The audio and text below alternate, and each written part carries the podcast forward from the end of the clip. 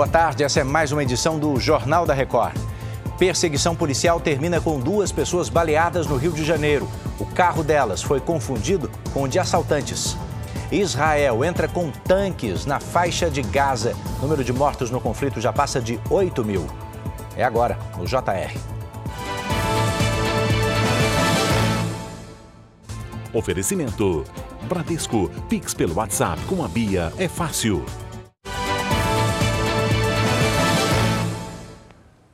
Duas pessoas foram baleadas por policiais no Rio de Janeiro ao terem o carro confundido com o veículo usado por assaltantes. Vamos até lá com as informações de Maiara Decotê. Olá, Maiara.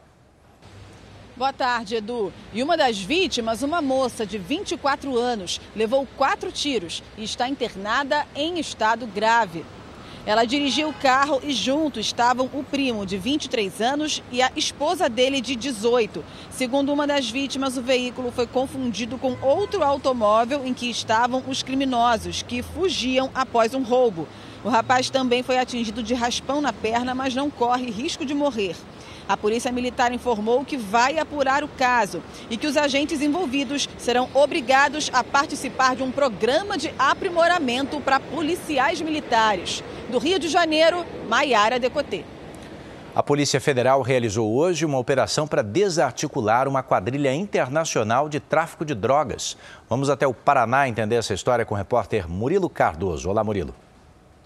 Olá, Edu. Cerca de 50 agentes federais saíram às ruas para cumprir oito mandados de prisão preventiva e 11 de busca e apreensão em cinco cidades aqui do Paraná.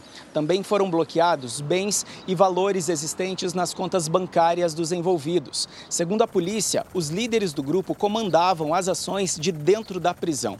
As investigações começaram em janeiro deste ano, quando um dos integrantes do grupo foi preso em flagrante enquanto transportava maconha. A polícia descobriu que os criminosos importavam a droga do Paraguai e distribuíam em todo o estado. De Cascavel, Murilo Cardoso. A polícia de São Paulo prendeu pai e filho suspeitos de comandar um esquema internacional de pirâmide financeira. Paola Viana tem os detalhes. Olá, Paola, como é que o golpe era aplicado, hein? Olá, Edu. As vítimas eram atraídas pelas redes sociais e a proposta era fazer investimentos de valores bem acima dos praticados no mercado pela compra de ouro. Algumas pessoas que estão aqui na frente da delegacia na zona norte de São Paulo dizem ter tido um prejuízo de mais de 300 mil reais. Com os presos, a polícia encontrou carros de luxo, dinheiro vivo e até barras de ouro. Ainda segundo a denúncia, o valor arrecadado pelos golpistas pode até ter passado de 600 milhões de reais. De São Paulo, Paola Viana. As forças de defesa de Israel realizaram nas últimas 24 horas ataques em mais de 200 alvos do Hamas na faixa de Gaza. Operações por terra têm como alvos infraestruturas do grupo terrorista e postos de lançamentos de foguetes. O número de mortos nesse conflito já passa de 8 mil. Testemunhas relatam que o Hamas teria fechado estradas e atirado em civis que tentavam sair da zona de guerra ao norte da faixa de Gaza. A ONU afirmou que tem racionado os suprimentos para manter a ajuda em Gaza. A previsão é de que o abastecimento de combustível acabe ainda hoje. A passagem de um furacão pelo México isolou completamente uma cidade turística em Acapulco, ou a cidade turística, no sudoeste do país. As estradas bloqueadas e cortes de energia e das linhas telefônicas impedem o governo de avaliar a extensão dos danos. Os ventos ultrapassaram 270 quilômetros por hora. Várias casas foram destruídas. Mais de 8 mil integrantes do Exército e da Guarda Nacional foram acionados para ajudar nas operações de resgate. O número de vítimas ainda não foi divulgado. A China lançou com sucesso uma missão rumo à estação espacial do país com a tripulação de astronautas mais jovem da história.